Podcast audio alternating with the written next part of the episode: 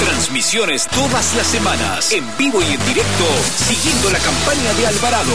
En la radio del deporte por excelencia, QQSL. Aire de deporte. Deporte en el aire.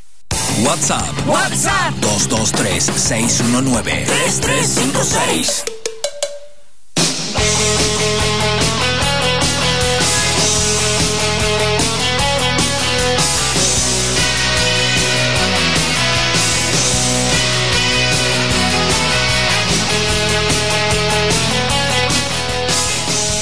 Y estamos escuchando al Indio Solari. eh, era el Indio Solari, ¿no? ¿Esto? O Redondo. Redondito bien. Ricota. Eh, todo preso es político. ¿Y por qué todo preso es político? Porque, bueno, eh, un poco Alberto Fernández lo había ya, este, no sé si exigido, pretendido, decir que, bueno, que había algunos este, dirigentes del, del gobierno anterior que habían sido detenidos de manera este, poco clara, ¿no? Bueno, el jueves pasado hubo una manifestación ahí en, Comodoro Pi, organizado entre otros por Gabriel Mariotto, quienes decían, sí, efectivamente nosotros consideramos que Milagro Sala, eh, Amado Vudú, eh, Julio de Dido, eh, Luis de Lía, habían sido presos, son presos políticos. Y entonces me pareció interesante buscar algo de lo que hubiera ahí este, dando vuelta escrito, que siempre hay mucho al respecto. Pero antes una- unas pequeñas reflexiones, ¿no? Eh, para entender, las leyes las hacen los hombres, ¿sí? La constitución la Sí, hicimos nosotros, sí, código civil, código penal. Poner, por ejemplo, que puede ir a prisión un mayor de 18 y no un menor, es una decisión política. Sí, totalmente. Por eso la, la han querido bajar. No, no estoy, claro, no, no, no, no estoy este, diciendo ninguna novedad, pero me parece que va por ese lado la idea de pensar eh, en, en el preso como un individuo que tiene una disputa política por algo, como puede ser el preso eh, militante, ¿no? Digamos, o sea, Amado Vudú, ¿por qué fue detenido? Tenía como nueve causas, si no me equivoco eran más, pero tenía nueve causas. Ahora, justamente lo que dice la ley es que eh, el proceso debe ser realizado eh, de manera en libertad. ¿sí? La prisión preventiva tiene algunos requisitos que casualmente este gobierno yéndose trató de ajustar un poquito más para que no se vuelva a repetir lo que ellos hicieron durante estos cuatro años, que fue, por ejemplo, en Jujuy, en la provincia de Gerardo Morales, votar en el Parlamento una extensión de jueces de 3 a 5, de los cuales esos dos demás fueron dos de los que habían votado por la extensión de la cantidad. Ujú. ¿Se entiende? O sea, Sí. mandó al Parlamento una extensión de tres jueces a cinco, dos de los que levantaron la mano por, a el afirmativo Iban eran los que iban a ser iban a jueces. y después la metieron presa a Milagro Sala. No estamos diciendo que Milagro está bien presa o mal presa, o que Amado Vudú por la, la sentencia de Chicones está bien o está mal, porque después hay un proceso, hay un fiscal que tiene que investigar y un Sí. juez que tiene que decidir. Sí. Lo que decimos es que la manera arbitraria en la que se, en la que se fueron detenidos era la idea de meter una imagen de un gobierno corrupto que no iba a volver más. Imaginemos que fueron días de muchas, este, obviamente las denuncias. Cristina la indagatoria de hoy dice, yo estuve dos años sin fueros este, para que me, me puedan detener. Y esperaron que asuma como, como senadora para salir con el argumento de que como tengo fueros no me pueden detener y estaban pidiéndole al Senado que hagan todo el circo de, de desaforarme para vender tapas de diarios. Porque si me hubieran querido Sí, sí, detener, no- hubieran podido hacerlo en los dos dos años primeros años. tal cual. Del 15 al 17 no, tuvo tenía fueros, ¿no? Tal cual.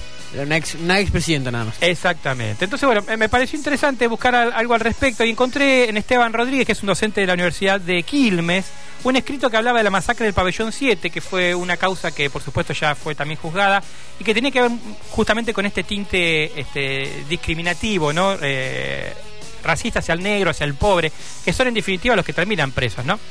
Y él en una parte muy interesante dice, bueno, hay, una, hay que hacer una distinción entre presos políticos y presos comunes que este, está llena de prejuicios, por supuesto, y que justamente un poco habla de, eh, él lo, asocia a, a la pelea del marxismo por el tema de, de clase, ¿no? Dice, bueno, es la diferencia entre el proletariado y el lumproletariado. ¿Por qué? Porque, dice, hay, hay como presos de clase A y presos de clase B. Aquel preso que es entendido como político, como militancia política, merece este cierto estatus. Ahora, aquel que es un preso común, ¿sí? que es un ladrón, un vendedor de drogas, un ratero, una puta, una este eh, estas que eh, mecheras, ¿no? que se denominan las que roban. Sí, la- sí. Ellos dicen no merecían ni honores, ni protección, ni la atención, ni la defensa de incluso los derechos humanos. Pero justamente dice, la, la definición de preso político es el preso con conciencia política, ¿sí? Conciencia que se averigua en el compromiso y compromiso que reconocemos en su militancia. Y eso es interesante porque dice, en cambio, el preso común es el preso enajenado. O más aún, porque también los proletarios están alienados. Es el preso sobre enajenado. Enajenado por partida doble. Enajenado hasta la reacción. El preso común es el preso descomprometido, el preso que se identificó con la burguesía, con los valores y las tenencias de la burguesía, que quiere lo que tiene el burgués y se lo sacó. Pero nunca lo cuestionó. ¿Se entiende? No cuestiona por qué hay esa diferencia entre el burgués y, el, y yo, sino que solamente le quiero robar lo que tiene porque creo que, me lo merezco. Pero, pero no cuestionando dónde nace esa diferencia, ¿no?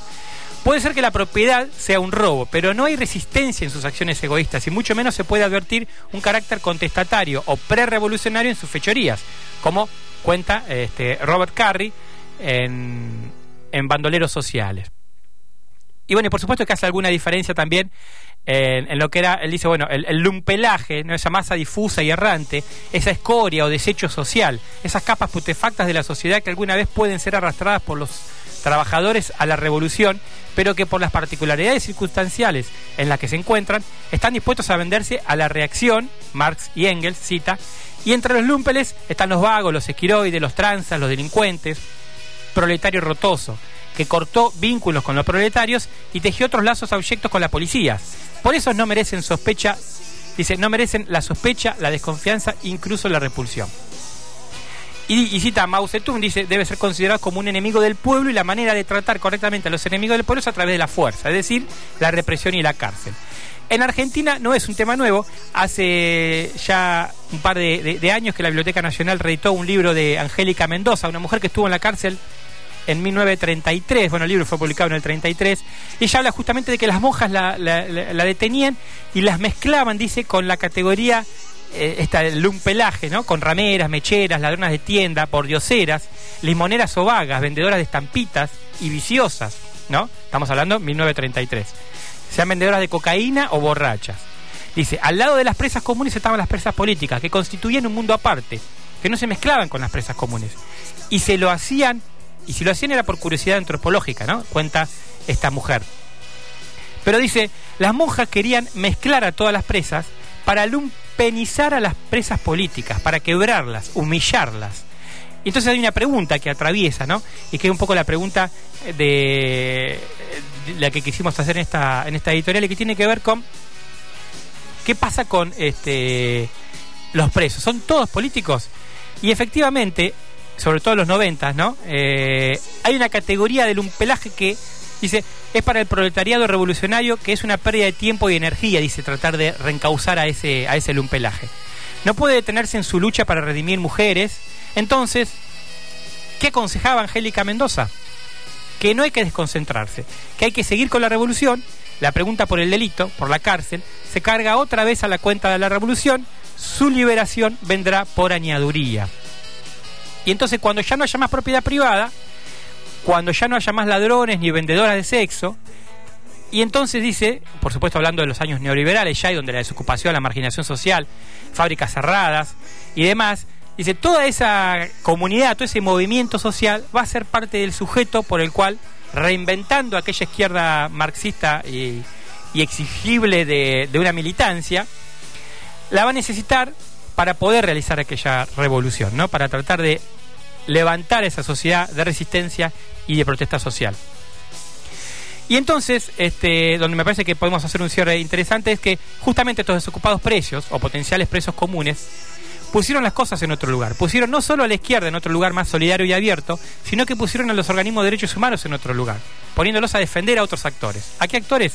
A los jóvenes morochos que viven en los barrios pobres, a la clientela favorita del Poder Judicial, reclutada y regulada muchas veces por la propia policía. En definitiva, podemos decir que todo preso es político, que de eso no hay dudas, y que la única diferencia es la mirada que uno tenga hacia el sector que lamentablemente es el único sector que termina preso, detenido, en condiciones infrahumanas y que ni el Estado ni la sociedad pretenden volver a sociabilizar. Porque no hay nadie que salga de la cárcel con cierta eh, conciencia con cierto arrepentimiento, salen muy resentidos, sacando, y esto hay que rescatarlo, algunos puntos que me parece en Mar del Plata tenemos algo de eso y tiene que ver con, con la cárcel de Batán y con la reinserción de algunos presos en el deporte.